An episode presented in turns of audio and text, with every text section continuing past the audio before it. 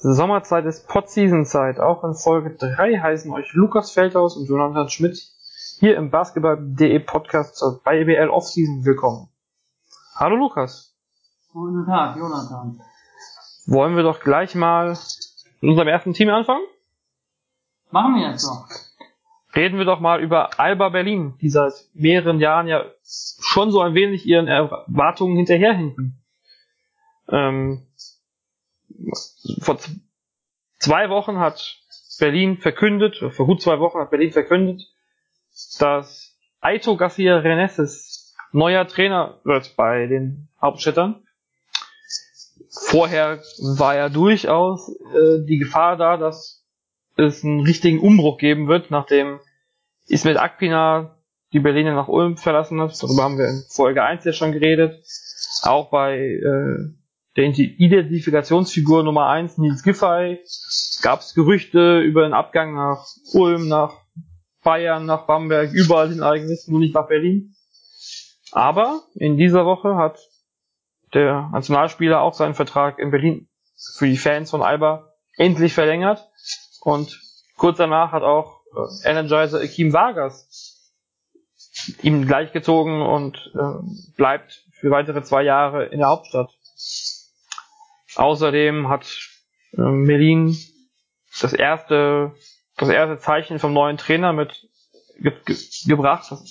Tim Schneider, der letzte Saison ähm, in der Pro B gespielt hat bei Bernau, äh, Kooperationspartner von Alba. Und der soll nun in dieser Saison verstärkt auch in der BBL-Mannschaft spielen. Dazu wurde schon Yoshiko Saibu, Yoshiko Saibu, den Namen nicht aussprechen können, vor der ähm, Trainerverpflichtung verkündet. Und mit Peyton Siever und Malcolm Müller haben ja auch zwei Spieler aus der letzten Saison auf Vertrag. Also der Kader hat schon bisher ein ganz gutes Bild eigentlich. Gerade in den deutschen Positionen sind sie schon fast fertig mit ihrer Kaderplanung. Bis jetzt sieht es aus, als wäre es viel Identifikation und der Spielgestalter mit Peyton Siever ist auch schon verpflichtet. Ist ein guter Ansatz, oder Lukas? Ja, also erstmal kann man dazu, glaube ich, wirklich nichts anderes sagen. Das deutsche Grundkurs wird gehalten. Ähm, ich denke, das ist erstmal natürlich positiv, denn viele Spieler haben eben noch Luft nach oben. Ich denke, Bogdan Radosavljevic hat gerade jetzt unter einem neuen Trainer, unter einem sehr erfahrenen Trainer, unter einem auch äh, wohl sehr autoritären Trainer, äh, denke ich, die Chance mal, ähm, die Chance mal wirklich aus sich herauszukommen. Vielleicht muss er es sogar dann unter einem neuen Trainer mal. Ich habe so ein bisschen das Gefühl, äh, dass der Vorgänger, dass äh, Ahmed Shaka, auch wenn man das dann von außen natürlich jetzt ähm, ganz schwer sagen kann, aber irgendwas müssen wir ja mal sagen, äh, schwer beurteilen können, aber ich hatte das Gefühl, dass Alex Hacker ein bisschen introvertiert war, nicht der ist, der so wirklich äh, hart mal mit den Spielern ins Gericht gegangen ist, im Spiel zumindest. Ich weiß nicht, ob das Aito Garcia Reneses macht, aber ähm, ich erwarte mir von so einem Mann, ich weiß noch, ich habe von äh, über Svetislav Pisic damals ein Interview gelesen, als er zu ähm, zum nach vor Jahren und er meinte, wenn ein Trainer wie er in die Halle kommt, dann ist das schon eine ganz andere Arbeitsmoral automatisch. Und ich glaube, so ist es wirklich, wenn einer wie Aito, der schon bei Olympia dabei war, der vor Jahrzehnten schon was gewonnen hat und FC Barcelona dann in die Halle kommt, dann sind vielleicht alle nochmal ganz anders motiviert. Also gerade von Bogdan Radosavljevic erwarten wir einiges. Ähm, aber auch Nils Giffey kann sicherlich noch ein bisschen ähm, sich weiterentwickeln in seiner Rolle und ja, ich meine, Akina ist jetzt weg und auch in, in Azure bleibt vielleicht nicht unbedingt. Es gibt ja Gerüchte um Nikolai Diemann. Trotzdem glaube ich, dass jetzt auch, wie du gesagt hast, der äh, Schritt vielleicht ganz wichtig ist, dass auch ein Tim Schneider langsam an die Rotation herangeführt wird. Du hast ihn ja in, in Bernau sicherlich häufiger gesehen als die meisten anderen Menschen, also die jetzt sich nur für die BBL äh, interessieren. Ähm, kannst du kurz zu ihm so ein bisschen ihn einschätzen, wie weit er schon BBL tauglich ist und was so seine Stärken sind vielleicht? Tim Schneider Stärke ist ganz klar der Buch von außen. Er ist wirklich ein solider Vorderschütze. Äh, nicht so konstant, aber er ist halt von ordentlich als Schütze mit 2,10 Meter. Er ist kein Spieler, der so stark im Low Post ist. Er ist eigentlich nur ein Spieler, Catch and Shoot und was er ordentlich kann, ist, dass er auch mit zwei Dribblings einen Korb kann. Er hat uns hier in Papenburg ordentlich ein äh, Dunking eingeschenkt. Ähm, aber also, der ist auch einer, der durchaus schnell ist für seine für seine 2,10 Meter. In der Verteidigung hat er sicherlich noch Luft nach oben, denke ich. Also er ist in den defensiven Rotationen in Bernau nicht so sicher gewesen. Dafür ist er aber ähm, schon im Angriff sehr solide. Also was Spacing betrifft und auch was so äh, das Gefühl für den Abschluss von für den Pass und für das Hands-off betrifft, ist er schon sehr solide und präsent. Ich glaube schon, dass er in der Lage ist, sich langsam in die Rotation in der kommenden Saison hineinzukämpfen. Mit 19 ist er ja auch wirklich noch, noch sehr jung. Da ist gerade auf BBL-Niveau Verteidigung ja selten schon auf dem, ja, auf dem, auf dem richtigen BBL-Niveau angekommen. Das stimmt, aber wie gesagt, er hat die Schnelligkeit von 2,10 Meter Mann. Insgesamt war die Verteidigung nicht so gut im Genau von ihm, aber er ist 2,10 Meter groß, er kann wirklich vier Position 4 verteidigen und vielleicht sogar auch die Position 3 verteidigen. Und von der Größe her vielleicht sogar die Position 5, 5 verteidigen. Also Potenzial ist da. Ist ja sicherlich auch wirklich einer von den Spielern, an denen man die oft gesagte, die oft gesagte Floskel, dass ähm, Aito Garcia die Spieler weiterentwickeln soll, ihm wird man bestimmt auch messen können, dass man bei Nils Giffey oder Kim Vargas, die ja schon in den ja, späteren 20er Jahren sind, ähm, ja, ich darf das sagen. Glaube komme ich an. ähm, da ist die Weiterentwicklung ja vielleicht nicht mehr ganz so ganz so stark möglich, wenn auch nicht, nicht unmöglich, aber nicht so stark möglich wie beim 19-Jährigen. Zu dieser Kategorie zählt ja auch Yoshi Saibu, den ich hier Gießen ähm, jetzt im zweiten Jahr, also im zweiten Jahr innerhalb von vier Jahren betrachten konnte, der sich in den vier Jahren auch von der Pro A bis in die BBL wirklich gut entwickelt hat hier in den Jahren, obwohl er ja in Würzburg überhaupt nicht gut zurechtgekommen ist und Kreilsheim ja eine schwere Situation vorgefunden hat. Wenn jetzt wirklich Nikolai Simon noch kommen sollte, ähm, da gab es ja mittlerweile mehrere Quellen, die das behaupten, ähm, ja, das ist wirklich schon eine starke, starke deutsche Truppe. Und ja, ich halte übrigens die Verpflichtung auch von Nikolai Simon durchaus für sinnvoll, auch wenn ich sehr viele kritische Stimmen äh, dazu gelesen habe. Er ist ein Spieler, der auf den Positionen 1 bis 3 spielen kann. Also er ist eigentlich ein typischer Zweier, aber kräftig genug, um auf der 3 zu spielen und war früher auch durchaus, ich erinnere mich an seine Paderborner weil nur an seine ganz frühen Berliner Zeiten durchaus auch ein Einsatz.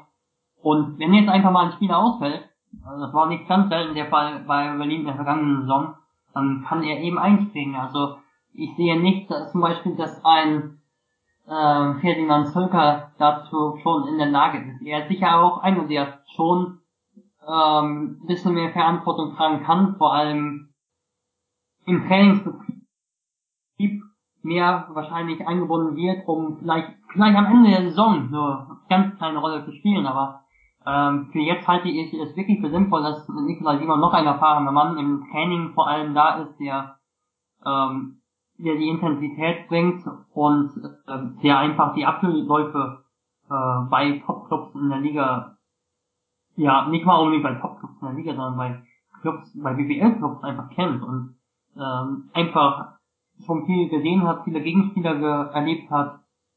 Das kann eigentlich nur helfen, wenn du noch einen Spieler von der Marke im Training hast. Und ja auch auf dem Feld, wenn man überlegt, es sind bis jetzt sind es vier Deutsche, inklusive Tim Schneider. Wäre er wahrscheinlich als, als fünfter Deutscher, der kommt. In der Rotation, ja, auf Platz drei, vier, könnte sich mit Akim Vargas da um die Minuten streiten. Ähm, Wäre ja auch eine sehr sinnvolle BBL-Rotation, gerade da Alba ja auch im Eurocup aktiv sein wird. Absolut. Ich glaube, er hat 16% Dreier in der vergangenen Saison getroffen, aber er hat schon dreimal in seiner Karriere über 40% getroffen. Kann man auch draufbauen. Da hatten wir, glaube ich, sogar letzte Woche schon drüber geredet, über ihn als, ihn als Beispiel für einen Shooter, der im, in, in einer Saison mal in der, in der falschen Situation für ihn nicht unbedingt seine Shooting Skills auspacken kann. Genau, oder einfach nicht getroffen hat. Das ist ein, ja, eine Mischung immer aus beiden. Ja, das muss man halt bei Shootern ist es ja immer so, wenn sie einmal eine schlechte Zeit haben, dann sind sie vielleicht manchmal in der Krise und das kann dann nach dem Sommer, wo man vielleicht auch ein bisschen was noch an der Technik wieder verbessert, ja schon wieder ganz anders aussehen. Ja, das, das stimmt, da gibt es dir durchaus recht. Ich weiß aber nicht so richtig, ob ich ihn wirklich so als astreinen Shooter bezeichnen würde. Also er ist, er ist ein solider Werfer, also er ist einfach ein Spieler, der wenige Fehler macht und der die Würfe dann nimmt, wenn sie da sind und der sie dann in guter Regelmäßigkeit in der Vergangenheit durchaus getroffen hat. In der vergangenen Saison eben nicht. Also jetzt, jetzt aber auch kein Spieler unbedingt, der äh, 8, 9 Dreier in einem Spiel mal werfen kann. Aber er ist einfach ein solider Werfer und wenn es mehr als 16, 16 Prozent wieder sind, dann ist er wirklich ein Spieler, der, der einfach wenig falsch macht und hinzu kommt dann eben noch, dass er auch Würfe trifft und dadurch eben auch durchaus als vollwertiger Rotationsspieler angesehen werden kann. So sehe ich das zumindest. Ja, ich wollte ihn jetzt auch nicht auf das, auf das Werfen reduzieren. Er hat ja auch schon verschiedene Rollen, glaube ich, in der BBL mitgemacht, als Leistungsträger bei Braunschweig durchaus auch gewesen. Ähm, kennt, kennt ja auch die Rolle als Ersatzspieler, wenn ich mich nicht täusche, noch aus Bayreuther Zeiten.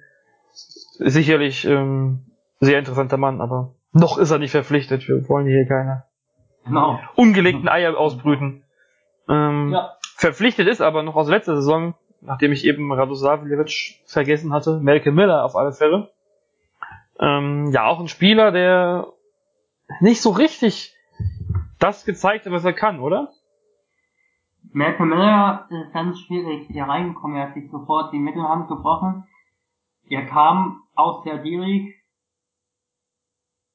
auch so ein bisschen mit Fragezeichen, denn er war in der D-League ein ordentlicher Spot-Up-Werfer, der so aus einem Dribbling zum Kopf gehen kann. Er war eigentlich nicht so der Spieler, wo ich gesagt hätte, ah, das ist, das wird der Leistungsträger. Also es war eigentlich absehbar, fand ich, dass er die Leistung zeigt, die er jetzt gezeigt hat in seiner ersten Saison in Europa. Also, ähm, inkonstanter Werfer, ein schwächerer Werfer insgesamt, als ich es erwartet hatte schon. Und ich glaube, dass er Rebound-technisch auch nicht so viel ähm, bringen kann, wenn wir uns einfach mal anschauen, dass in der D-League ganz anders gespielt wird, was dieses betrifft und dass er nicht der größte Spieler ist auf der Position 4. Was Kraft und Größe betrifft.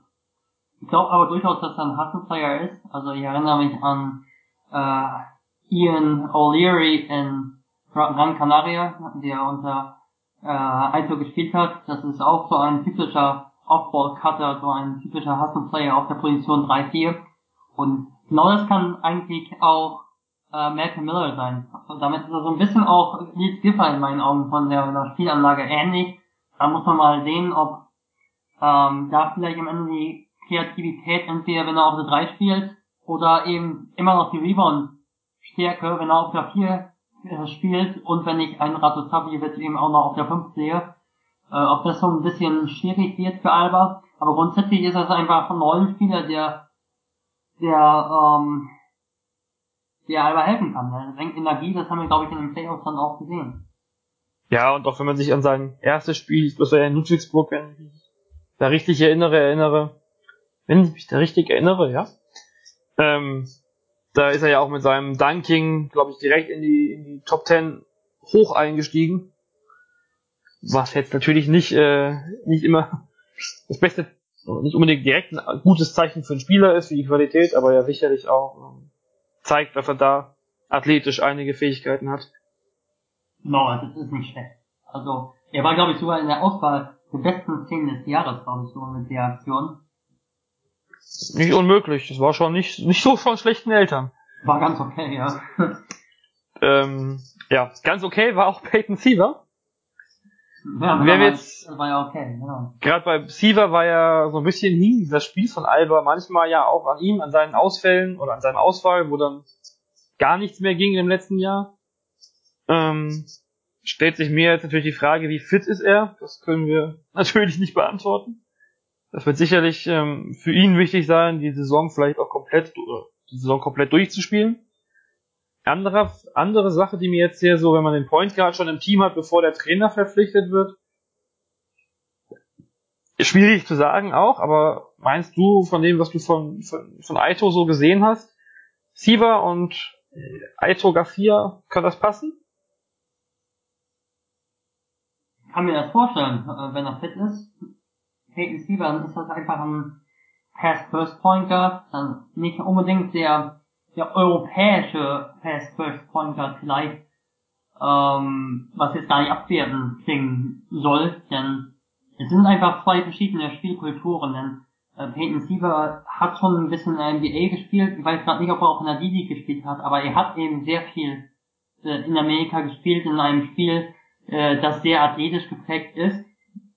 Und er ist ein Spieler, der sehr stark darin ist, ähm, aus dem Pick and Roll zum Korb zu ziehen und seine freien Mitspieler zu finden, der eher so den balldominanten Pass First Point Guard äh, gibt. Was ich durchaus positiv finde, denn er ist wirklich ein Spieler, der wenige Fehler macht, äh, wenn er den Ball in der Hand hat und wenn er das Pick and Roll spielt. Ich glaube nicht, dass er ein Spieler ist, weil jemand ganz viel falsch macht. Er ist ziemlich ähnlich auch, äh, was seine Spielanlage betrifft, nicht ganz so stark mit dem Wurf auf so ein Dribbling wie Kevin Pangos, der äh, Aitos Point Guard in Gran Canaria war. Auch ein Spieler, der eher der, vielleicht eher der, ähm, der äh, amerikanische Spielmacher ist, der äh, auch eher dieses balldominante Pick-and-Roll-Spiel mag. Und das ist ja durchaus etwas, was ein Team gebrauchen kann, die Kreativität, Spieler, die ähm, Spieler, die ähm, mit dem Ball in ihren Händen was kreieren können. Ich glaube, da können, wir nur, da brauchen wir nur in München mal fragen und dann wissen wir, dass das schon ganz gut ist, wenn man sowas hat. Ja, das äh, sicherlich. Ähm, ich habe gerade mal nachgeguckt, er hat bei den Fort Wayne Mad Ants gespielt unter anderem und ich glaube die Erie Bay Hawks sind auch ähm, äh, G-League-Team mittlerweile. Also da hat er auch Erfahrung mitgebracht. Weil es ist einfach ein ganz anderer Spielstil. Aufgrund der Regeln ist es für die Point Guards in der G-League eben sinnvoll, dieses Pick and Roll so zu laufen, weil du dadurch ähm, durch dieses balldominante Spiel der besten Individualisten eben Räume kreieren kannst. Und das ist eben ein Unterschied, aber Siva hat sich in meinen Augen sehr gut auch angepasst in, an das europäische Spiel und generell wird das europäische Spiel auch immer mehr ähm, immer mehr Pick and Roll lastig. Das ist ja kein, das ist jetzt kein, äh, keine neue Weisheit. Nee, zum, zum Pick and Roll fehlt natürlich auch immer, oder gehört meistens auch ein Center oder zumindest ein Big Man.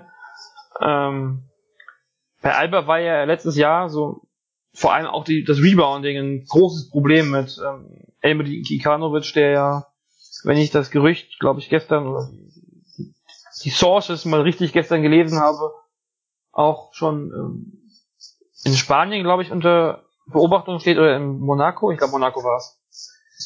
Ähm, also wahrscheinlich kommt auf alle Fälle ein neuer Center.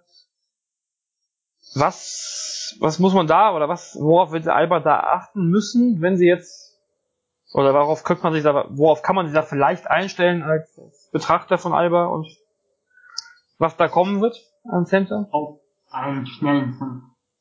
Ein schneller. Center. Gut. Das ist eine Ja. Aussage. Auf mit- Auf die können wir dich festnageln, wenn, der- wenn, der, Ja. wenn der Center verpflichtet wird. Okay. Ähm, ja, schließen wir Alba vielleicht damit schon erstmal wieder fürs Erste ab und wenden uns ein Team zu, das letztes Jahr deutlich erfolgreicher war, zumindest am Ende der Saison. Nach der Hauptrunde trennte die beiden Teams ein Platz, wenn mich nicht alles täuscht. Oldenburg war Fünfter, Berlin Sechster, oder? Ich Stimmt weiß, das?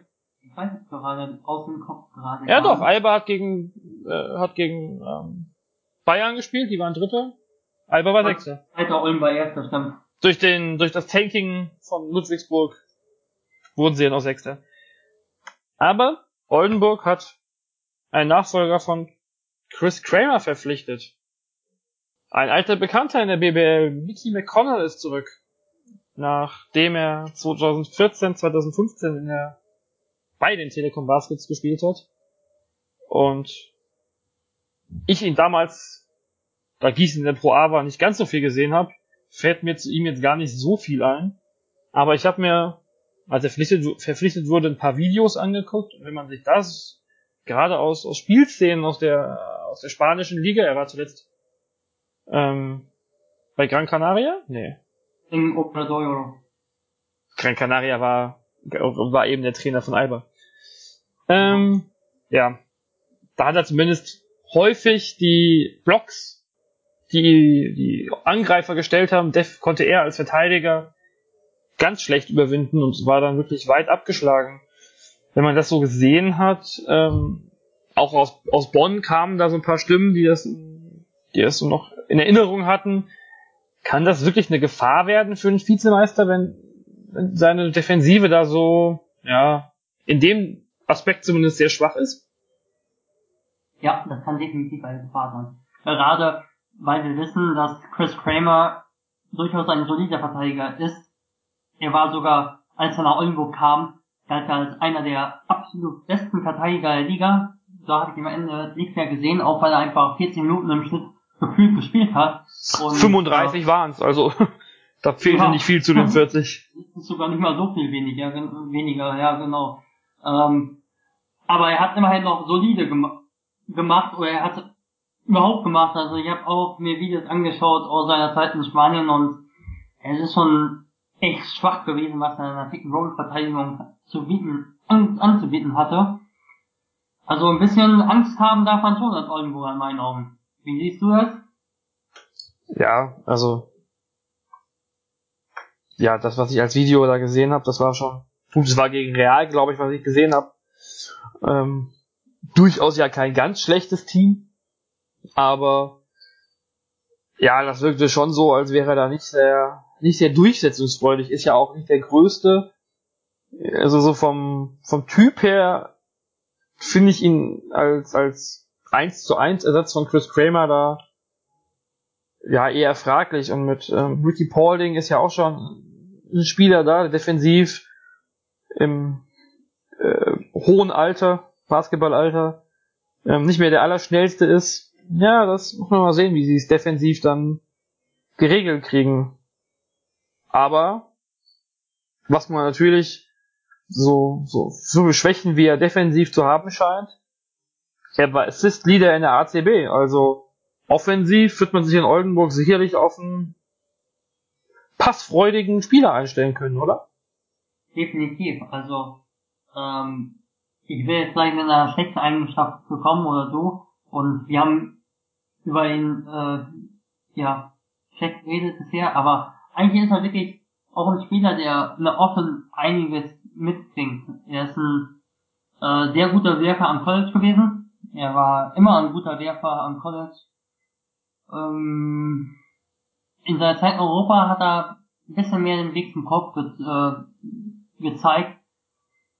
Er ist ein Spieler, der sehr ähnlich ist wie Peyton Siever. Er ist ein Spieler, der stark darin ist, wenn er den Block bekommt, zum Kopf zu ziehen und seine Mitspieler zu finden oder per Floater abzuschließen. Und er ist ein Spieler, der den Wurf nimmt, wenn er, wenn er ein bisschen Platz bekommt. Also er ist nicht so der klassische ähm, Pull-Up-Shooter, der aus dem Dribbling sich die Würfe gegen den Mann kreieren kann. Ab und zu kann er das durchaus mal, aber er ist ein Spieler, der eher wirft, wenn er so ein bisschen Platz bekommt und dann, dann kann er den Wurf auch treffen. Oder eben äh, im Catch and Shoot. Also im Grunde genommen lenkt er offensiv alles mit. Außer halt Körpergröße, aber ähm, ja, die, das ist jetzt auch nicht. In der Gegend von Oldenburg ähm, kennt man im Adland ja schließlich auch noch den Zauber, Ach, den Zauberer ähm, David Holston. Größe ist nicht immer alles. Ja. Ja, und ähm, wenn man jetzt McConnell so sieht, ist das schon, also so prinzipiell in die, zumindest offensiv gesehen, passt er das schon rein ins Team. Also ich kann mir, kann mir da gerade keine ganze Meinung bilden.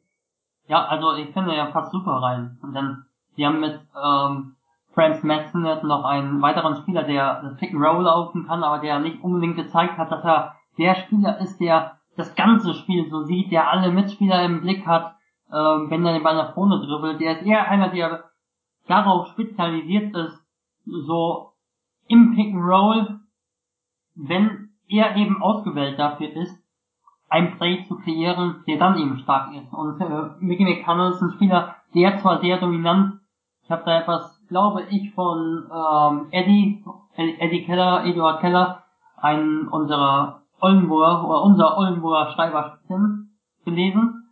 Ähm, er hat sehr dominant gespielt in Spanien, aber er hat auch in Bonn gezeigt, oder ich habe ihn auch schon in der zweiten italienischen Liga früher gesehen, hat er auch gezeigt, dass er durchaus organisieren kann und abseits des Balles spielen kann. Er ist einfach ein spielintelligenter Pointer durch und durch, der das äh, Feld im Griff hat, der aber gleichzeitig auch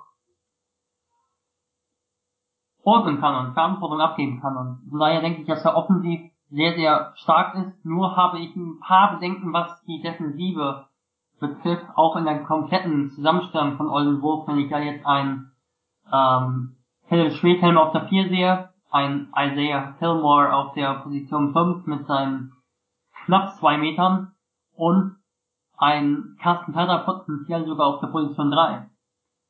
Ähm, also das denke ich durchaus, dass das etwas ist, was puh, vielleicht schon ein Hindernis werden kann, wenn ich mir auch die Rotation so anschaue, die ja in der Defensive verstehen, ähm, ja, entstehen können, wenn ein McConnell seinen 1,83 Meter äh, Herze Helper spielen muss und auch ein Carsten Tanner mit seinem knapp über 1,90, korrigieren mich, wenn ich falsch liege, auf der Position 3 eben Herze Helper spielen muss und kein 2 Meter 2 Mann oder 2 Meter. Da wird's auch wenn es natürlich nicht für die Halbfach-Situation richtig relevant ist, aber da wird sicherlich auch auf, auf den, auf den, vielleicht das letzte Puzzleteil als Center ankommen, wer da noch ins Team kommt. Ähm, was mich als, als, als Gießener Betrachter des, der BBL, diesen Satz, ist schöne Formulierung, ähm, sehr freut, dass Elvi Ovcina wieder zurück ist, als, als ja, auch als Co-Trainer von Bladen Driencic der wäre auf alle Fälle, glaube ich, ein, ein von, Grö von der Größe her ein Spieler, den Oldenburg gut gebrauchen könnte als Center. Aber ähm, ja, wird nicht spielen, wird wahrscheinlich auch nicht die große Rolle im, im Trainerteam unbedingt haben, aber freut sicherlich nicht nur die Gießener, dass ähm, Elvier zurück in der Liga ist. Ein Elvi optimaler Fahren immer ein Team gebrauchen, das weiß ich auch. Das stimmt. Und ähm, der, könnt, der kann zumindest im Training mit McConnell äh, die Pässe um die Wette, Wette, spielen, Wette spielen.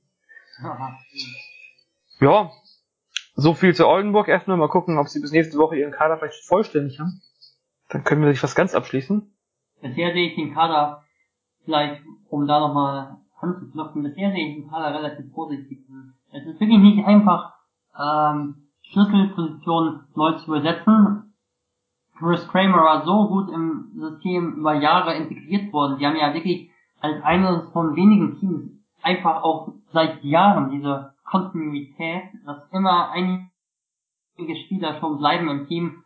Ähm, das finde ich gut und es ist, wird in diesem Jahr einen kleinen Umbruch geben, aber ich glaube, dass sie auf einem guten Weg sind, einen guten Kader zusammenzustellen. Du kannst einfach, selbst wenn wir von höheren Etatregionen sprechen als diesen, ähm, den perfekten Kader kannst du nicht zusammenstellen und sie hatten in der vergangenen Saison eine stabile Offensive am Ende und darauf wird sicherlich auch in der kommenden Saison äh, auch ankommen. Das ist einfach die Philosophie. Also Ricky Pauling ist kein Full Court Stopper. Also er ist kein Spieler, der immer das ganze Spielfeld verteidigt, das wissen wir. Ähm, und es gibt einfach bestimmte Spieler, wenn du die, die schon Kader hast, dann ähm, dann bestimmen die ein Stück weit auch dein System. Und das sind auch, das sind auch zum Beispiel deutsche Spieler. Also, da hast du nicht die große, äh, da hast du nicht die große Auswahl Und dann nimmst du eben Isaiah Fillmore, dann ist er zwei Meter groß, knapp, aber der ist halt da. Und ähm, ich sehe gute Anlagen da, eine gute Offense zu spielen. Und defensiv gilt es halt auch, ähm, im Trainerteam Lösungen zu finden. Das so als noch, noch mal so als ein Monolog zu Oldenburg. Als Schlusswort zu Oldenburg.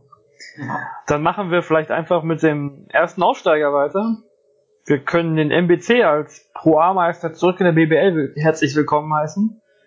Und mit dem Aufstiegsteam dabei und in dieser Woche seinen Vertrag verlängert hat Markus Hetten. Der Point Guard, der ja auch schon vor, vorletzte Saison für Weißenfels gespielt hat. Und im Abstiegsjahr, als sie erstmal sehr lange auf ihre auf ihren Anschluss an die Nicht-Abstiegsplätze warten mussten, da wirkte er ja nicht, er wirkte ja sehr wild, er hat viele wilde Würfe genommen. Ähm, auf mein, für mich wirkte er gerade am Ende eines Spiels oft müde, halt jetzt in den Pro A, aber wirklich, wenn man sich die Zahlen anguckt, 12 Punkte, 5 Assists, 4 Rebounds und 2 Steals pro Spiel, beziehungsweise das waren nur die Zahlen vor dem Komma, es war immer noch mehr als das sogar. Ähm, das waren schon starke Werte und der MBC hat die Pro A wirklich dominiert. Also das Team aus Sachsen-Anhalt, deren Einwohner übrigens Sachsen-Anhalter heißen offiziell, was ich gerade mal nachgeguckt hatte, ähm, um hier auch mal mit Namenswissen anzugeben. Ähm, ja, die haben 30, in den 30 Hauptrundenspielen haben sie 27 Spiele geholt, äh, Siege geholt und 410 Punkte mehr gemacht als ihre Gegner. Ähm, das war schon souverän, bis sie dann auch durch die Playoffs marschiert sind, ohne, ohne Schwäche. Kann jetzt wieder auf Markus Hetten zurückzukommen, der das Team ja angeführt hat, als Point Guard. Glaubst du, er kann diese Leistung aus der Pro A diesmal auch wirklich über eine ganze Saison, über das komplette Spiel in die BBL einbringen? Ich habe mich riesig gefreut, als Markus Hetten äh, im Weißen Fels als Weiterverpflichtung verkündet äh, wurde, wie du auch mitbekommen hast. Mm, ich glaube, die vergangene BWL-Saison von Marcus Hatton ist ganz, ganz anders auch nochmal zu sehen. Also er war überragend in seinem ersten Jahr für den MBC. Er war für mich einer der besten drei Point Guards in der ganzen Liga, von allen Point Guards. Also wenn jemand gesagt hätte, hinter Malcolm Delaney war er der beste Point Guard, war er, wäre es okay. Er war der Spieler mit Angelo Cavallero damals, der dazu beigetragen hat, dass der MBC fast in die Playoffs gekommen ist. Er ist generell ein unglaublich erfahrener Spieler, er hat schon gute Teams schon gespielt, also ähm, das ist jetzt nicht so, dass einer kommt, bei dem äh, man jetzt völlig unsicher sein muss, ob der überhaupt BWL-Niveau hat. Also er, als er nach Weißenfels damals zurückkehrte, war er Ewigkeiten verletzt mit einer Patellasehnenverletzung und ähm, ist dann ja auch durch den Medizincheck, glaube ich, gefallen in Göttingen. Äh, ja, genau, das war 2005 im Juli, äh, 2015 im Juli. Genau, und kam ohne große Anlaufzeit äh, zum MBC. Er war in seiner Karriere immer so ein, so ein Spieler, der auch ungewöhnliche Dreier teilweise genommen hat, aber es waren nicht so viele. Also er hat meistens deutlich mehr Zweier genommen als Dreier und in der Saison war es mal eine Spielzeit, in der er deutlich mehr Dreier genommen hat als Zweier oder zumindest mehr Dreier genommen hat. Ähm, ich glaube, dass er jetzt, wenn er mal wieder über längere Distanz jetzt fit ist und fit bleibt, dass er einfach viel besser spielen kann. Ja, also ich glaube auch einfach, es ist schwierig in ein Team zu kommen, das gleich mit sieben Niederlagen oder so gestartet ist, wie es damals der Fall war, als das MBC zurückgekehrt ist. Also er ist einfach ein ordentlicher Floor General, der Second Roll laufen kann, der auch durchaus athletisch ist und ja, ich habe in der vergangenen Saison sehr von ihm profitiert. Er hatte, ich glaube, die Zahlen zeigen nicht andersweise den Wert, den er für das Team hatte. Ich hatte auch ehrlich gesagt ganz und nachgeguckt ganz vergessen, dass dass er in dem, in dem starken Jahr vom MBC auch schon in der in der Mannschaft war. Das war ja auch die Saison, wo McConnell da war. Ähm, ja, da ist doch einiges, wenn man wenn man so ein Pro A-Team dann hauptsächlich verfolgt, vergeht, ver, verpackt man in der BBL dann doch einiges, trotz Telekom Basketball. Auch aus der BBL bekannt ist ja Sergio Kerouche, gerade als Adländer kennt man ihn ja, glaube ich, sehr gut an, de an deiner Stelle. Und auch er hat jetzt in der Pro A dominiert.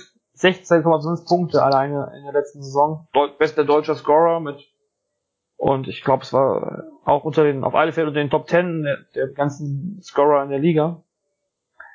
In der BBL, ja, lief es ja nicht immer ganz rund für ihn. Auch durch Verletzungen, ähm, gerade im Adland. Können, wird er so vielleicht die, Sen die Sensation, ja, will ich schon sagen, aber so der Überraschungsspieler der Deutschen? Unter den deutschen Spielern? Kann ich mir vorstellen. Denn Sergio Carouche, man muss ja eigentlich auch sagen, er kam damals ins Adland als mega, mega umworbener Spieler. Also er hatte eine gute Zeit am College, ähm, hat dann ein Jahr bei Aris Thessaloniki gespielt in Griechenland, sogar im Eurocup gespielt, dort als Rotationsspieler gespielt, das ist durchaus ein großer Club. Und dort hat er nicht ganz überzeugt eigentlich. Also er war nicht überragend äh, als ausländischer Spieler, aber durchaus solider als deutscher Spieler in der BWL, ähm, so als Verpflichtung, äh, hat dann im Grunde genommen eigentlich komplett enttäuscht in Quartenbock. Er hat äh, nicht gezeigt, dass er als Rollenspieler wirklich helfen konnte. Er kam aufs Feld und war völlig aufgeregt, hatte wenig Konstruktives beizutragen und ich glaube dann ähm, dann kam eine wirklich schwierige Zeit auf ihn zu. Er hatte sich einen Kreuzbandriss zugezogen vor der, der zweiten Saison bei uns im Adland. Ob er überhaupt in der Saison gespielt hätte, steht ähm, auf einem ganz anderen Papier, aber ebenfalls kam diese Verletzung und dann hat er dann kurz in Bremerhaven gespielt, kam da aber während der Saison erst im Team, hat dann wieder ein Jahr gar nicht gespielt und ja, dann kam er zum MBC und hat im Grunde genommen wieder endlich mal zeigen dürfen, dass er ein guter Zocker ist und hat den Ball in seine Hände bekommen und überragend gespielt. Er hat die Liga dominiert. Er war nicht nur ein guter deutscher Spieler, sondern er war ein überragender, überragender Spieler einfach. Und von daher denke ich, wenn er diese Rolle äh, in der Pro A beibehalten, in der BWL beibehalten darf, dann dann können wir einiges von ihm erwarten. Er hat er sicherlich auch, wenn er jetzt einige Jahre Anlaufzeit brauchte in Deutschland, hatte er ähm, alles richtig gemacht, wenn, wenn es in dieser Saison gut läuft. Und ich glaube schon, dass es dann die Chance gibt, immer noch den MBC als Sprungbrett für höhere ähm, Stationen zu nutzen. Das ist ein Stichwort, was du mir gerade gibst, was wir nicht abgesprochen haben, aber ähm, um von Kerush dann wieder auf den nächsten Spieler noch zu kommen, den der MBC verpflichtet hat jetzt als einer von zwei Neuzugängen bisher. Nee, drei sind's, aber ähm, der einzige Importspieler, der neu dazugekommen ist bisher. Ähm, Cruz Pinkins. Ich hatte vor einiger Zeit schon, nachdem die Pro A-Saison zu Ende war, ähm, mal geguckt, welche Pro A-Spieler so für die BBL interessant sind und von den neuen, die hier auf meiner Liste standen, der Artikel ist auch noch, ähm, ist noch online auf basketball.de wer ihn nachlesen möchte, wir verlinken ihn auch hier nochmal im, im Beitrag zu dem Podcast. Ähm, also da hatte ich damals nochmal das Zitat rausgekramt von Simon Coty, dem Head Coach von Hanau, der Cruz Pinkins die letzten zwei Jahre verbracht hat. Ähm, wir glauben, dass Cruz alle diese Qualitäten hat und Hanau ein großartiger Platz ist, um seine Europakarriere zu starten.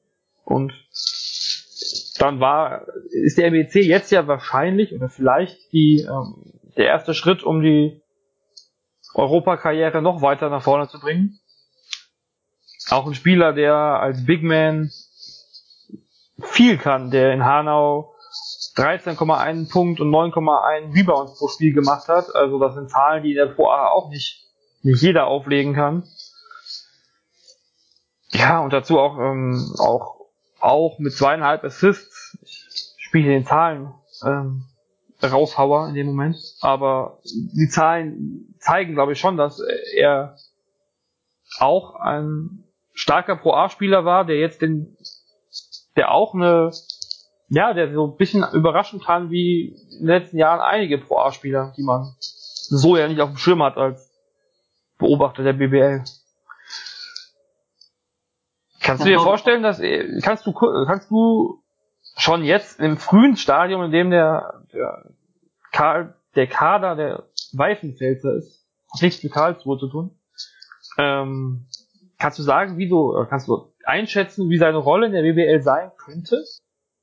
Ich hatte jetzt letztens noch mit unserem Spieler Jonathan Johnny Meschner geschrieben über ihn, der in Hanau mit ihm zusammengespielt hat. Übrigens, da steht das Comeback des Jahres auf der Agenda mit Johnny Meschner. Das wollte ich jetzt so anwerben schon mal. Ähm, Pro A-Spiele, Pro B-Spiele gibt's auch ab einige im Livestream bei Sport Deutschland TV zum Beispiel. Also wer da mal reingucken mhm. möchte, was hier so im Adland noch passiert, die leben noch. Absolut. Also kann man auch mal hinfahren. Aber es geht jetzt um äh, Chris Jenkins, der hat in Hanau mit ihm zusammengespielt und äh, Johnny Messner hat mir gesagt, ähm, Johnny hat mir gesagt, dass er eben in Hanau nicht gewohnt war, äh, neben weiteren Postplayern zu spielen. Also er war der, der Spieler, der im Ball, der den Ball im Post bekommen hat, der viel machen durfte und der eben auch alles gemacht hat.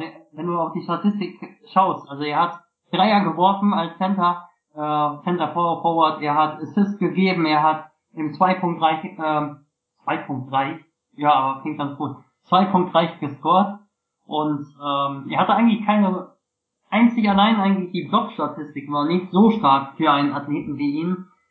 Ähm, das ist halt so auch ein bisschen was, was bisschen fraglich ist. Ich meine Johnny auch eben, dass er nicht so der starke Verteidiger ist und ich habe ich hab ihn auch in Hanau gesehen, er ist er ist nicht der Spieler, der in der Verteidigung so ganz den Überblick hatte in Hanau. Äh, gerade in der Pick-and-Roll-Verteidigung, das ist etwas, worauf es ankommen wird, ähm, wenn wir darüber sprechen, ob er überhaupt viel spielen wird. Und ähm, dass er offensiv, wenn er die nötige Einsatzzeit bekommt, provozieren kann, das glaube ich schon, denn er hat eben viel gezeigt. Er ist ein Spieler, der im Low-Post spielen kann, der äh, werfen kann, aber er ist, er ist so ein bisschen halt die Wundertype Type für mich, ob er, ob er in der Defensive ankommen kann. Sind wir ja bei dem, bei dem Problem der Defensive. Gerade da ist der Sprung, würde ich jetzt mal so sagen, aus der Pro A ja manchmal etwas höher in die WBL, oder? Definitiv. Einige Pro A-Teams verteidigen viel in der Zone, auch wenn inzwischen deutlich mehr und weil einigen Teams fast nur noch Mann verteidigt wird, aber einige Teams gibt es trotzdem noch, also die, die mehr Zone verteidigenden, ähm, ja, letztlich sind die Rotationen äh, pro A nicht so tief wie in der BWL, was Qualität bis auf die Position 10 trifft und, letztlich sind auch die BWL-Spieler auch einfach stärker und erfahrener im, im Durchschnitt.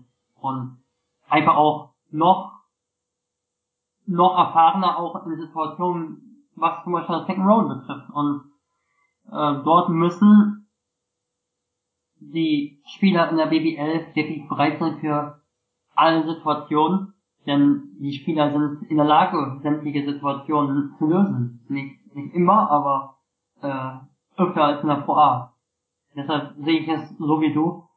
Ähm, da gibt es schon einige Herausforderungen. Auch gerade wenn wir jetzt, wenn wir mal auf ehemalige Pro A Stars schauen. Also ich erinnere mich an einen Dirk Medrich, der überragend war in der Pro A, der jetzt auch wieder in der Pro A ist.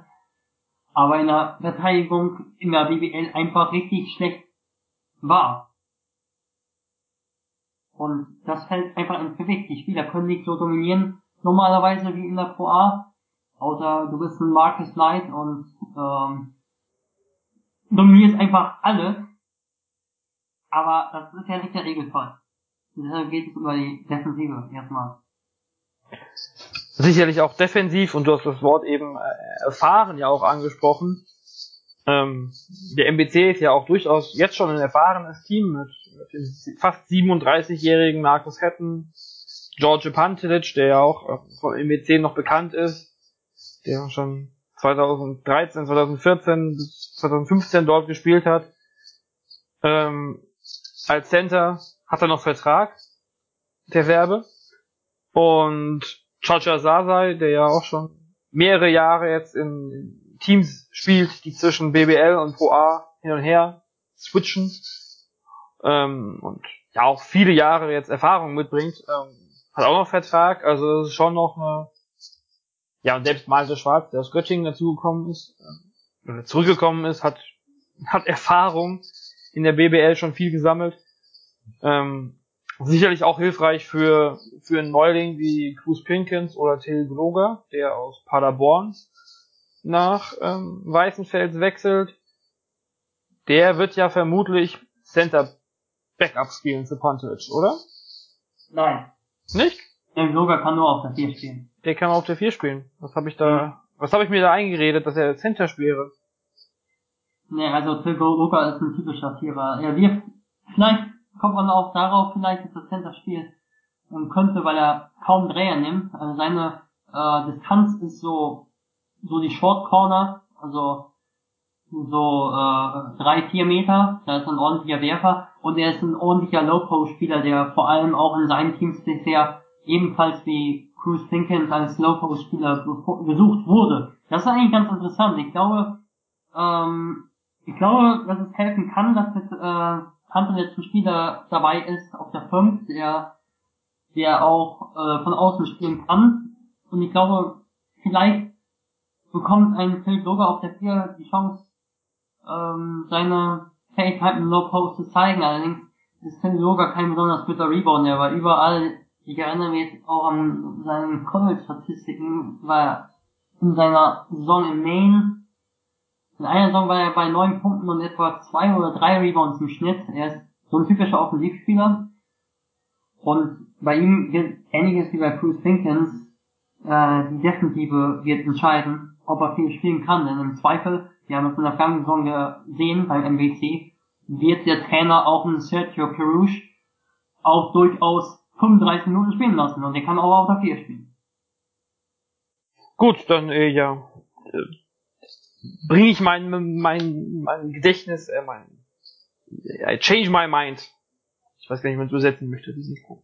Im modernen Basketball gibt es ja auch äh, keine Position mehr. Keine Position mehr, genau, also. Ja. Es gibt Big, es gibt Guards, es gibt Flügelspieler und es gibt ähm, Marcus Smart. Den gibt's leider in WBL vermutlich nicht mehr. Aber der MBC könnte, also so wenn man sich das so anguckt, bisher durchaus eine ganz gute Rolle mitspielen. Also da wird natürlich auch noch was drauf ankommen, wer jetzt noch alles verpflichtet wird, aber das sieht schon mal bisher ganz gut aus. Kommen wir zum nächsten Team oder zum nächsten Spieler, der aus der Pro A in die BBL wechselt. Vor allem aus der Pro A. Leon Kratzer wechselt von Baunach und Bamberg nach Würzburg. Allerdings erstmal nur auf Leihbasis. In der Pro A hat er ähnliche Werte wie eben Cruz Pinkins aufgelegt. Und durchaus bei Baunach da der dominante Center gewesen. Was erwartest du von ihm unter, unter Dirk Bauermann jetzt in Würzburg? Erstmal glaube ich, das ist die ideale Situation. Also Dirk Bauermann ist ein absoluter Basketball-Experte. Mögen andere anders sehen, aber ich sehe es immer noch so. Er ist ein Spieler, der äh, Hat er überhaupt mal gespielt? Das weiß ich gerade gar nicht. Gefühlt ist er schon immer Trainer und hat der Basketball in Deutschland mit davon.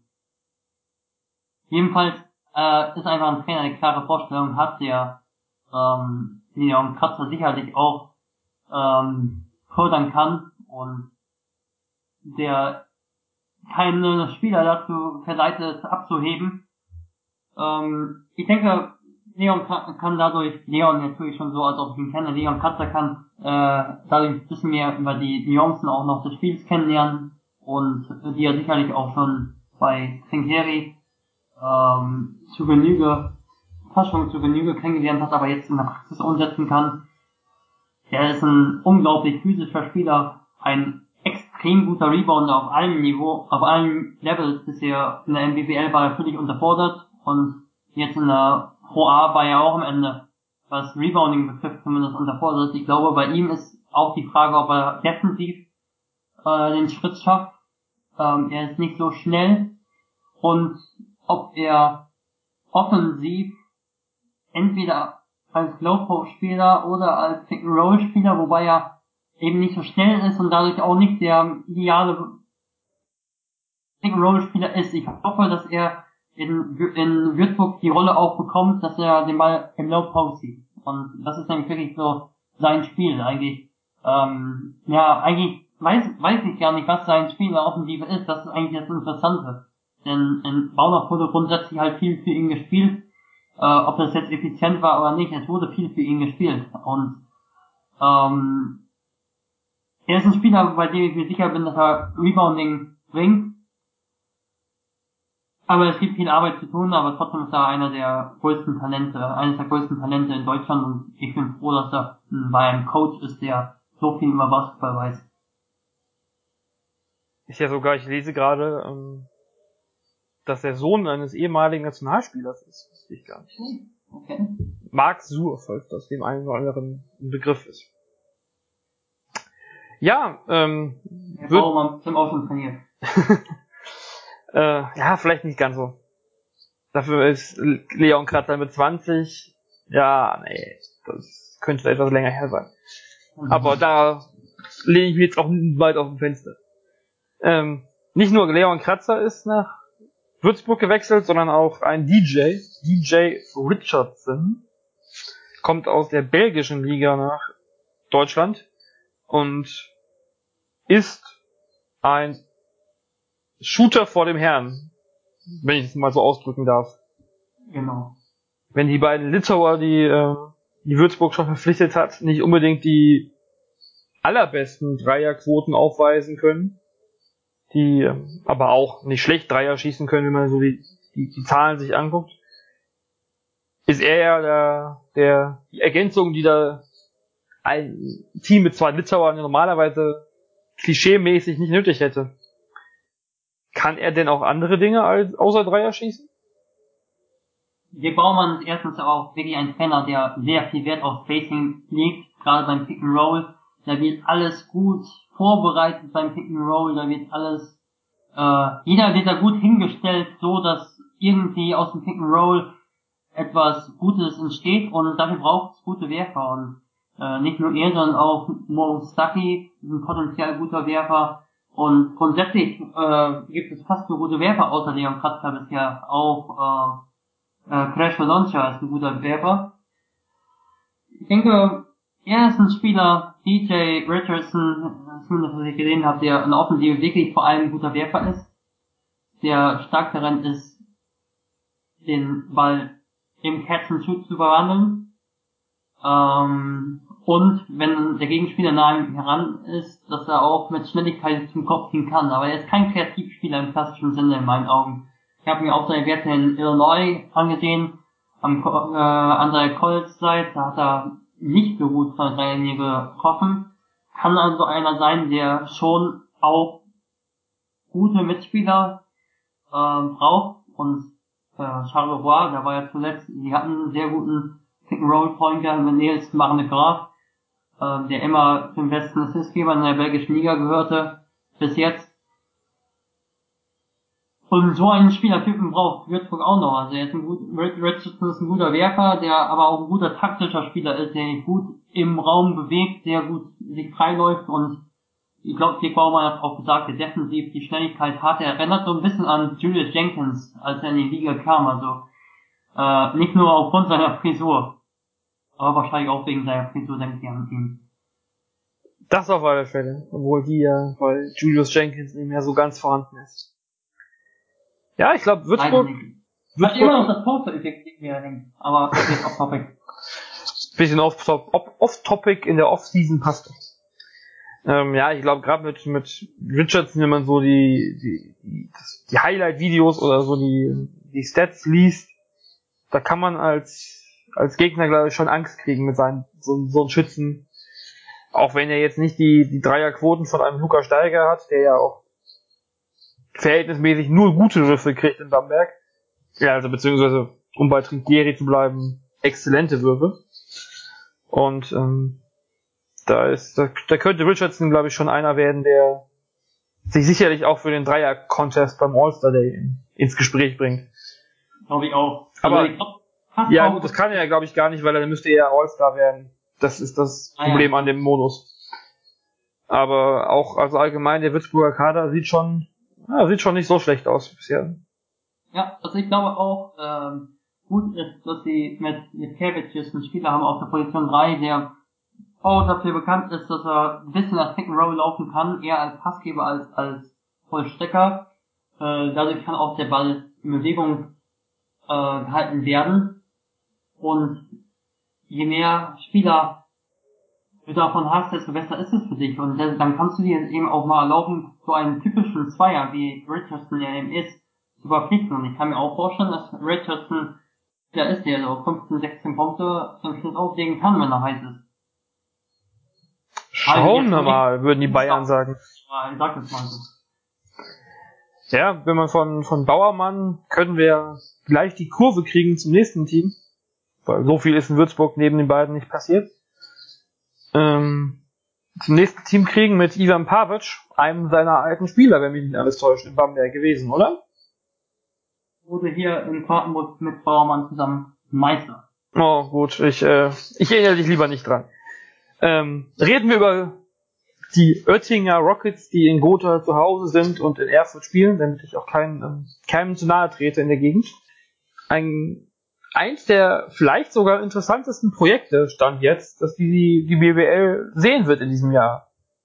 Die Aussagen von den, von den Verantwortlichen um Wolfgang Heider, der die Bamberg Connection wieder vollendet in Gotha, ähm, gesprochen wird von acht deutschen Spielern in der Rotation und vier Ausländern, oder zumindest im Kader. Und das ist auf alle Fälle meine Ansage, würde würde ich sagen. Gerade weil zwei der Ausländer schon verpflichtet sind. Dane Watts, dem einen oder anderen wahrscheinlich noch aus Ulmer Zeiten bekannt. Und Daryl Mitchell, den man wahrscheinlich in der BBL noch nicht gehört hat. Und bei den Deutschen sind bisher verpflichtet Jan-Niklas Wimberg aus Oldenburg, Johannes Richter, der zuletzt in Bonn war und davor in Frankfurt und auch Bamberger Hintergrund hat, David Taylor, der Sohn von, wie heißt er denn, der Vater? Derek. Derek, Derek Taylor, eine Bamberger Legende und Robert Oehle, der auch schon in Tübingen, Gießen und ja, zuletzt in Nürnberg war, aber das war nicht BBL. Mhm. Auf alle Fälle ist das der Kader bisher, wenn ich jetzt keinen vergessen habe. Keine großen Namen so erstmal. Wie ähm, Daryl Mitchell war ja in war der Aufstiegs Point Guard, kann man das sagen, dass er Point Guard war? Ja, er war ja Point Guard. Der, der Rockets in der Pro A, die ja als, als Hauptrunden siebte sich überraschend in die ähm, in die Finals gespielt haben mit einem spannenden Halbfinale, wo sie, wer es nicht mitgekriegt hat, Chemnitz nach einer 0, nach einem 0-2 Rückstand noch ähm, geschlagen hat. Nein, sie haben sie geschlagen. Und ein Team, was letztes Jahr überhaupt nicht funktioniert hat. Anfangs war ja Chris Ensminger noch Trainer und dann kam Ivan Pavic. Ja, was, was kann man so über Darren Mitchell als, als Point Guard sagen? Er wird ja wahrscheinlich auch in der BBL eine große Rolle spielen. Darren Mitchell ist ein unglaublich erfahrener Spieler. Er kam 2007, glaube ich, oder 2008 zu Galatasaray Istanbul, zu einem also ganz großen Team. Ähm, war dann zwischendurch MVP der ukrainischen Liga und äh, war in der vergangenen Saison, also inzwischen, äh, okay, ich sag's einfach, war in der Saison 2014, 2015 ne, 2015, 2016 war er Backup Point Guard in Monaco beim Hauptrundensieger in Frankreich. Ähm, also hat unglaublich viel Erfahrung und hat auch wirklich sehr hohem Niveau schon gespielt. Ähm, das waren jetzt nur Beispiele aus seiner Laufbahn, also er hat unfassbar viel Erfahrung. Bei mir ähm, stehen so ein bisschen Fragezeichen ähm, was seine Rolle in der BWL betrifft. Also als Großan aufgestiegen ist, habe ich mir schon gedacht, also Darren Mitchell, der war der Spieler, der Verantwortung getragen hat, als es wichtig war, klar, also der muss in die BWL mitkommen. Aber jetzt sieht es ja so danach aus, dass er eine riesige Rolle, äh, dass er quasi so eine MVP-Rolle äh, einnehmen sollte, wenn mit acht deutschen Spielern, bei allem Respekt vor deutschen Spielern, ähm, geplant werden soll. Er muss der Anführer im Team sein. Er muss der Spieler sein, äh, ähm, der Verantwortung übernimmt, abseits des Feldes und auf dem Feld und er ist eigentlich so ein Typ, glaube ich, der sogar aufgehen kann in so einer Rolle. Deshalb bin ich eigentlich eher positiv, auch wenn das vielleicht bisher gar nicht mal so na, klang, aber ich bin eher positiv ähm, eingestellt, was ihn betrifft. Denn er ist ein Spieler, der gerne Verantwortung nimmt. Ich glaube, dass er äh, lange in Gotha, als er kam, ähm, Probleme hatte. Er war nicht ganz fit und er hatte so ein paar konditionelle Probleme und auch einfach nicht so lange nicht so die Verantwortung auch gehabt. Also er kam rein, war nicht fit, hat nicht viel gespielt, aber dann hat er plötzlich mehr gespielt und hat dann auch die Verantwortung äh, ergriffen, selbst wenn er nicht fit war, hat er dann trotzdem viele Assists aufgelegt, viel gescored. Äh, von seiner Vita her ist er eher der Scorer. Er ist ein guter Mitteldistanzwerfer, vor allem sehr, sehr guter, ähm, sehr, sehr guter Werfer aus dem Pick and Roll, aus der Mitteldistanz, kann auch von der Dreierlinie die Dreier treffen. Ähm, und selbst wenn er eigentlich im offenen Feld nicht der Top-Individualist ist, kann er scoren. Also er hat einfach das Selbstvertrauen und hat eigentlich auch Potenzial in der Defensive, seinen Mann vor sich zu halten. Deshalb ist das ein Spieler, bei dem ich eigentlich eher positiv eingestellt äh, bin. Wird man ja auch in Gotha oder in Erfurt dann ihn so brauchen in der Rolle, dass er da die vielen jungen Deutschen, die es wahrscheinlich im Team geben wird, dass er die führen kann auch. Der andere Importspieler, der bis jetzt da ist, ähm, Dane Watts, der ja schon in, in Ulm gespielt hat und in, ich habe mir eben Frankfurt und in Ludwigsburg und in Tübingen. Ja, schon in einigen BBL-Standorten gewesen ist und auch bei Sevilla, bei ähm, bei Limburg United in, in Holland, in, in, Belgien natürlich, Verzeihung, Verzeihung, Verzeihung. Ich glaube hier auch in Limburg in Holland, aber. Ja, es gibt auch in Limburg hier in Hessen. Achso, okay. Ähm, das ist aber nicht. Das spielt ah, in der Regionalliga. Ah, cool. Ja, noch ein bisschen Geografie umsonst nebenbei. Aber was ich eigentlich, ähm, außer den vielen durchaus namhaften Stationen, was mir als Gießner wieder ins Auge fällt, ist seine Uni. Die Creighton Blue Jays waren sein Team an der, am College. Und da hatten wir in Gießen hier zuletzt mit Ethan Reggie und mit Oh Gott, ich bin alt. Ich vergesse den Namen. Mega? Hm? Äh, Meniger hat er. Ja, Meniger, genau, ja. Moment, ich mach weiter mit. Mit Ethan Reggie und Jay Meniger, zwei äh, Spieler von der Uni, die ja, zumindest als, als Team-Guys, äh, wenn sie auch im Team nicht die größte Rolle hatten, wichtig waren und ähm, ja, für mich klingt das jetzt schon nach einem klingt das schon gut äh, mittlerweile, wenn ein Spieler von der Uni kommt. Ist ja nicht immer ganz so einfach, nicht alle Spieler von einer Uni sind gleich, aber ähm, ich glaube, die allein seine Erfahrung, die er mitbringt, er ist ja mittlerweile auch schon ja, 31 Jahre alt. Hm, schon lange hier. Mittlerweile, ja, er geht in sein zehntes Jahr, wenn ich verrechnet habe, in, in Europa. Ähm, sicherlich auch mega wichtig, um jetzt mal ganz flopsig zu sagen, wie seine Rolle sein wird. Ja, also ich bin relativ unsicher. Ich meine, ich glaube, er ist nicht mehr der Spieler, der damals in Tübingen war. Da hat er in meinen Augen seine beste Zeit gehabt. Der war ein, auch ein Slasher an der Dreierlinie. Er war vor allem ein guter Dreierwerfer und eben einer, der aber auch zum Kopf gehen konnte und das Ding einfach stoppen konnte. Ähm, das ist er in meinen Augen nicht mehr. Also ähm, trotzdem versucht er so ein bisschen auch so zu spielen. Er hat sehr, sehr unterschiedliche Leistungen, trotz guter Stats in Gotha gezeigt und ist eher so der langsame Vierer in meinen Augen, äh, der deshalb auf der 5 spielt, aber eigentlich äh, seine Stärken eher so auf der 4 aufspielen kann. Ich bin relativ skeptisch, was sein Spiel betrifft. Natürlich, wenn man das so, ähm, ja, er war, hatte sich auch schon 2000 13 einer Bandscheibenoperation gezogen.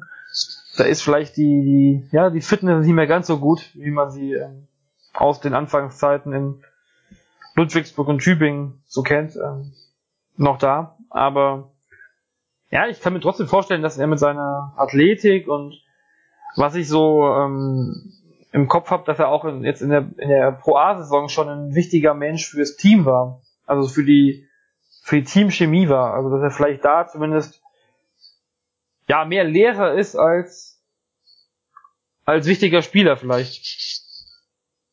Ähm, kann sein, kann sein. Also aber natürlich ist es ein Risiko, wenn er einer von vier Ausländern zu, Saison, zu Saisonbeginn ist und vielleicht, also ist natürlich viel Konjunktiv, aber vielleicht die, ähm, die das BPL-Niveau nicht unbedingt mehr auf dem Niveau, was man von den Importspielern ja noch erwartet, dass er das hat. Also ja, wird, wird glaube ich interessant zu sehen, interessant zu sehen zu sein, wie er sich da, ähm, wie er sich das, wie er da in die Liga wieder reinfinden kann, nachdem er ja auch zuvor anderthalb, zwei Jahre in, in Österreich gespielt hat, die ja nun auch nicht gerade als die Knallerliga bekannt sind. Ja, allerdings hat er da beim absoluten Top-Team gespielt, bei Güssing, in Güssing. Äh, inzwischen ist der Club leider, ich glaube, er ist insolvent, jedenfalls spielt er nicht mehr in der ersten Liga. Aber die haben fast alles gewonnen, äh, die Güssinger.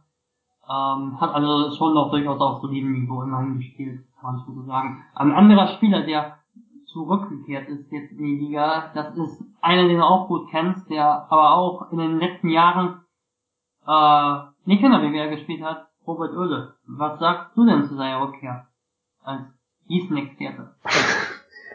Ja, wir sind gegen ihn aufgestiegen hier in Gießen. Das ähm, ist eine sehr schöne Erinnerung dran. An seine Zeit in Gießen, ja, das war halt auch eher in der Zeit, wo Gießen man muss immer wieder drüber reden. Ich glaube, darüber kommen wir in keiner Woche drüber, hin, äh, drüber hinweg über dieses Thema, wo es in Gießen nicht gut lief. Ähm, ja, die, die, die Erinnerungen sind auf alle Fälle eher gemischt. Also er war, ist zwar ja so ein sehr kräftiger Typ, wenn man ihn sieht, aber wirkt in Gießen oft, oft ein bisschen zu soft für seinen, für seinen, für, für den Center vor allem auch. Und ähm, was ich halt immer, immer noch in, in immer auch in der Pro A noch gesehen habe, dass er nicht gerade jemand ist, der äh, in der NFL Wide Receiver spielen kann, weil Ballfangen war nie so seine Stärke. Da ging er häufig, also ich habe jetzt die letzte Saison mit Gotha nicht so viel gesehen, aber gerade noch in 2014, 2015 Saison bei Nürnberg, da war immer noch so das Gefühl, er geht häufig mit einer Hand nur zum Ball, wenn, wenn er einen Ball fangen muss was, wenn ich jetzt, es ist zwei Jahre und ein bisschen was her, auch in den Aufstiegsspielen, ähm, wo er ein, zwei Ballverluste hatte, die dann Nürnberg ganz schön wehgetan haben. Bei ihm wird sicherlich auch die Rolle ankommen, die er jetzt übernehmen kann, in, übernehmen muss in dem Team. Sicherlich auch, er ist der, der erfahrene Deutsche wahrscheinlich im Team. Man weiß ja noch nicht, wer da sonst noch so kommt. Was man so bis jetzt auch der, unter den Gerüchten hört, sind es auch eher wieder junge Spieler. Aber ja, also er wird ja auch eine wichtige Rolle spielen müssen auf dem Feld. Also bei, bei zwölf Spielern, die spielen, oder sind und nur vier Ausländern, das muss man, den Plan muss man, glaube ich, immer wieder betonen. Da liegt dann auch auf jedem einzelnen Deutschen viel Verantwortung. Und gerade er als einer der Spieler, die, der Spieler, der die meiste BBL-Erfahrung auf alle Fälle hat bisher und sie wahrscheinlich auch haben wird, vielleicht mehr als alle seine deutschen Teamkollegen zusammen, muss er schon an seine Leistungsgrenze kommen, um, um Gotha da wirklich zu helfen. Man muss auch sagen, in den Playoffs hat er wirklich überragend gespielt. Er hatte, glaube ich, ähm, in der Halbfinale-Serie fast einen Double-Double im Schnitt aufgelegt. Wenn ich mich jetzt nicht ganz freue. Ja, das war sehr, also wenn man das, was ich gerade gesagt habe und das, was ich dann natürlich auch im Kopf habe, immer noch so als Bild, dass ich durch einzelne Spiele, die man in der Pro A mal gesehen hat in den letzten beiden Jahren, vielleicht nicht ganz so löschen lässt, aber er hat schon auch in Nürnberg oder in, in Gotha und in Nürnberg auch zuletzt sehr gute Stats aufgelegt. Also es ist nicht so, dass er jetzt hier ein, ein Komplettausfall ist oder so. Also für die Pro A war er auf alle Fälle bei, unter den deutschen Centern, ja, vielleicht hinter Leon Kratzer, der zweitbeste. Ähm, zumindest was die Zahlen angeht vielleicht, wenn man seine, seine, sein Gesamtpaket sieht, vielleicht sogar der Beste. Mhm. Ähm, oder ich vergesse gerade jemanden, aber viel besser ja. glaube ich nicht, dass es da ging. Er muss, er muss liefern, da bin ich mir ziemlich sicher. Genau. Die Frage ist einfach, denke ich, auch bei ihm, ob er ähm, von drei Punkten in der BWL damals in Tübingen pro Spiel auf etwa schon 9, 10 im Schnitt. Die ist schon, man mag jetzt vielleicht mancher BWL-Fan, der ihn aus der BWL vielleicht noch kennt, äh, lachen, aber vielleicht muss er schon so auf 9, 10 Punkte im Schnitt äh, kommen. Und ich denke aber schon, dass er Anlagen gezeigt hat, zum Beispiel, er ist gut mit der linken Hand, mit der rechten Hand, er ist, er ist schon schnell für seine Statur. Und äh, vielleicht ist er eben so ein Spieler, ich habe jetzt Dirk Mädrich schon mal erwähnt, aber Dirk Mädrich ist ja so ein Spieler, der aufgestiegen ist mit Fechter, diese Rolle in der BWL weiterhin hatte, zweistellig gepunktet hatte im Schnitt und dann eben äh, auch zu besseren Teams gegangen ist. Aber Merrick ist da in diesem Fall eben eher so ein Beispiel für mich, für einen Spieler, der, äh, der diesen Rückenwind, diesen berühmt-berüchtigten Rückenwind mitgenommen hat. Also wenn man aufsteigt, äh, dieses Gefühl, hey, ich bin, ich bin schon einer, ich habe äh, das Team zum Aufstieg geführt und ähm, jetzt in der BWL will ich diese Rolle, diese Star-Rolle vielleicht sogar schon, ähm, will ich die auch haben und tue dafür alles. Und vielleicht tritt gerade das ein. Während du gerade hier wieder geredet hast, habe ich gerade nochmal nachgeguckt. Es waren 8,8 äh, Rebounds in der in Playoffs jetzt für, für Großer. Ja, noch mehr fangen können. Aber in der regulären Saison waren es halt auch in 22 Minuten nur 4,7 Rebounds. Das ist dann schon so eine Zahl, wo man ja als Center, als, als Stütze des Teams, äh, wo Rother sicherlich auch Joey Lawson vermisst hat, gegen den er dann ja aber auch durchaus nicht schlecht aussah, einer von den, wer sich in der Pro ein bisschen auskennt, Chemnitz Center, der vorher in Gotha gespielt hat und ähm, vielleicht der beste Center der Liga war. Zumindest der auffälligste. Ja, jetzt kommen wir vielleicht noch von, von, älteren Robert Oehle, der ja auch ähm, noch keine 30 ist. Also von alt können wir da nicht reden, aber zumindest zu den deutlich jüngeren Spielern. Der einzige, der jetzt von den bisher verpflichteten nicht aus der BBL kommt, ist David Taylor, der Sohn von Derek Taylor. Der kam, kommt direkt vom College. Kannst du zu ihm uns schon ein bisschen was erzählen? Zu ihm kann ich nicht viel sagen. Ich glaube, ich habe noch nie ein komplettes Spiel von ihm gesehen. Äh, die Statistiken, ja, also, also ja, ich muss sein, also ich äh, möchte jetzt nicht irgendwie was raus interpretieren jetzt als Statistiken, aber ich schaue einfach mal auf die Statistiken und ähm, wir wissen ja auch allgemein, dass die, die College-Rollen nicht unbedingt die sind, die, die, die, die den Spielern entsprechen. Also das, muss, das muss nichts heißen beim College. Das, das haben ja schon viele Spieler bewiesen. Genau. Du darfst gucken auf die Statistik. Zum Beispiel Mathis Mündinghoff hat an seinem College, sag, weißt du noch, an welchem College er war? Ich weiß es gerade nicht mehr. War es auch das Boston College? Der hat auch, nee, hat er nicht mit, Saga war, glaube ich, auch mindestens ein Jahr. Ja, ich glaube, er hat doch mit, mit, ähm, mit Elias Harris zusammengespielt. Genau. Äh, jedenfalls war das damals äh, ein Spieler, der kaum was gemacht hat am College, der eine ganz kleine Rolle hatte und in der BBL absolut solide war. Äh, und David Taylor ist eben ein Spieler, wenn ich mir einfach die Einzelzeiten anschaue, er hat in seiner letzten Saison 18,2 Minuten pro Spiel am College gespielt und hatte 1,2 Freiwürfe pro Spiel, hat mehr Dreier genommen als Zweier, 4,8 ähm, Wurfversuche pro Spiel laut äh, Draft Express. Hatte nicht viele Assists, hatte fast so, genauso viele Ballverluste. Ist schwer zu sagen, also auf den Statistiken sieht er aus wie, wie ein Werfer, aber es kann eben auch mit der Rolle eben zusammen hängen, die er am College hatte oder eben nicht hatte. Ähm, das ist schwer zu sagen. Ich kann ihn nicht beurteilen. Zumindest würde ich jetzt nicht unbedingt erwarten, dass er als absoluter Star kommt. Das sicher nicht, ne? Aber er hat in Deutschland ja auch noch keine. Cool und wenn er ansatzweise diese Coolness hat, wie Derek, der die cool Taylor, dann, ähm, dann wird er mit genügend Selbstbewusstsein in die Liga kommen und ähm, auch was machen können. Er hat in Deutschland ja bis vor seiner College-Zeit auch noch nicht höherklassig gespielt, also vielleicht sogar eher auch wieder ein äh, mehr Rookie, als dass man ihn als, als wieder Zurückkehrer bezeichnen kann. Also absolut eine Wundertüte für mich. Ich bin gespannt.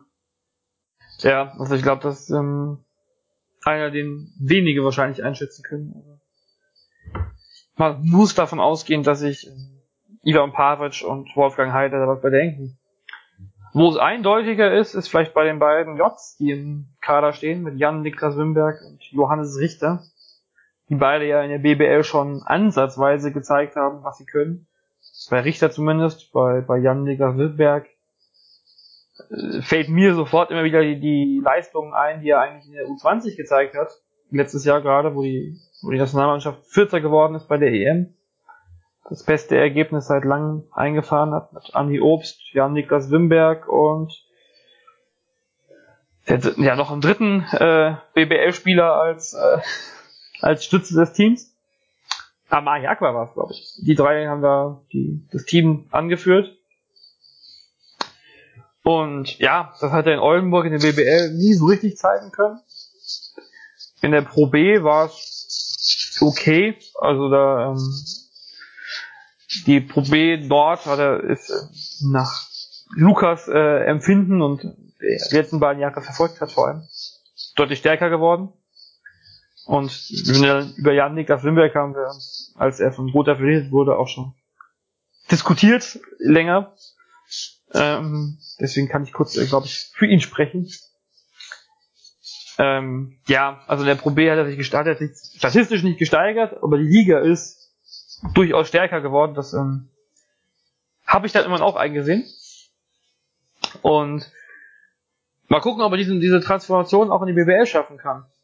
Genau wie bei Johannes Richter, den man in Bonn, ja, wo er überhaupt nicht hinzugekommen ist, nachdem er in Frankfurt ja auch schon eigentlich weggegangen ist, um eigentlich eine neue Situation zu finden. Ja, bevor ich jetzt hier den Monolog anfange, was, ähm, was hältst du von den beiden Verpflichtungen im, im Konzept von Gotha? Ja, Niklas Lemberg hat seinen einzigen Zweier in der BWL in der vergangenen Saison äh, in der Garbage Time von einem Finale getroffen und das war auch noch ein Wurf auf einem von einem Fuß. Das hatte was von Dirk Nowitzki.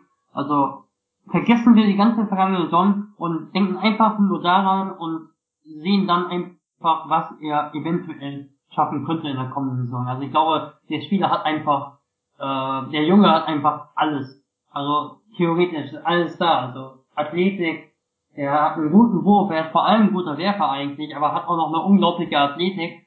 Ähm, er kann den Ball auf den Boden setzen und dann das Ding über Leute rüber danken.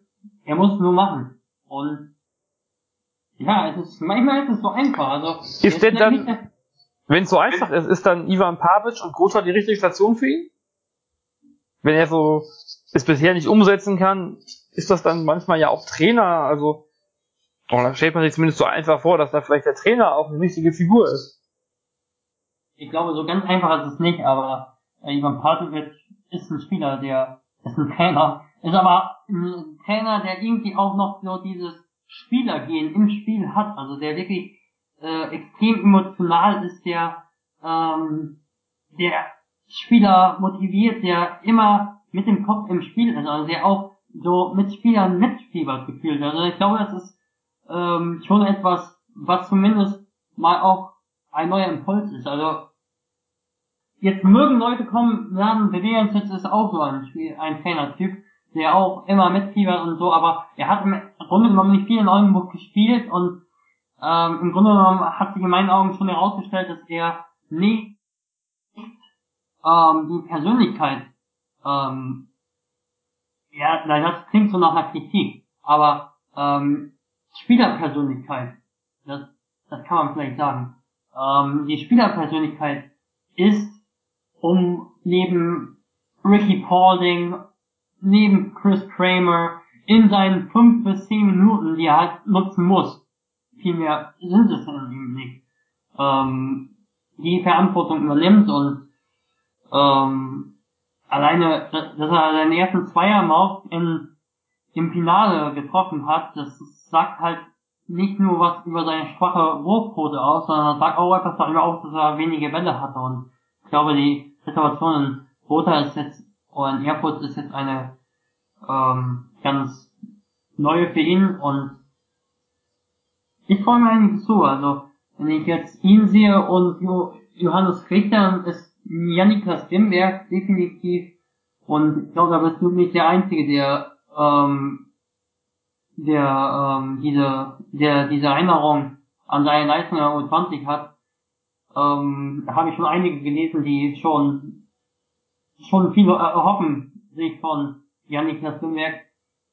Und im Vergleich zu Johannes Richter ist er für mich der, der deutlich mehr Potenzial hat, denn Johannes Richter hatte einige Chancen auch schon gehabt und hat in meinen Augen gezeigt, dass er dass er ähm, so ein bisschen brav ist für einen Spieler auf der Position 4 und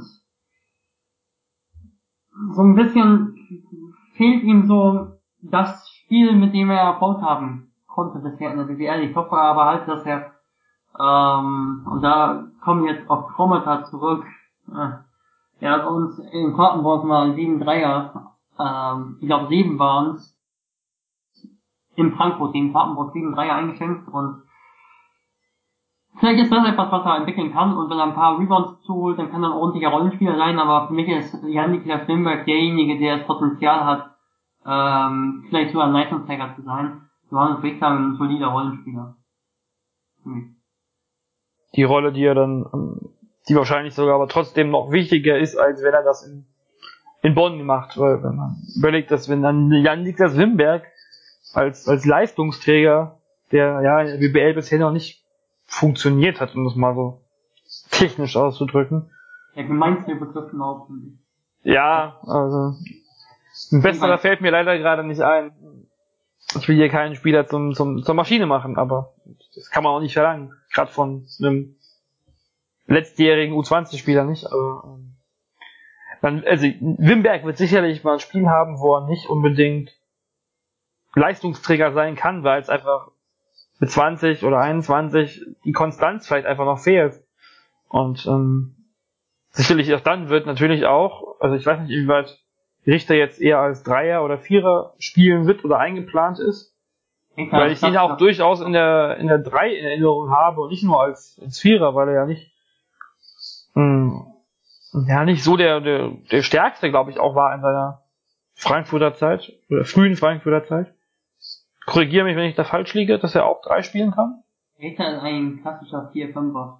Also ähm, eigentlich ein Vierer, guter Werfer, aber relativ langsam und dadurch hat er halt auch viel auf der 5 gespielt. Also wenn er den Dreier nicht bekommt, wenn er gedeckt wird an der Dreierlinie, hat er eigentlich nicht so die Schnelligkeit, um den Korb zu ziehen. Deshalb hat ihn äh, wahrscheinlich, denke ich, Pellet Rakunis auch auf der 5 spielen lassen von. Also die 3 sehe ich bei Johannes Richter nicht. Okay, dann sind die beiden zumindest wahrscheinlich nicht auf derselben Position, aber äh, trotzdem sind ist er wahrscheinlich auch ein, er, muss dann auch die Leistung mit auffangen, mit wer auch immer sonst mit Jan Niklas Wimberg auf der 3 spielen wird.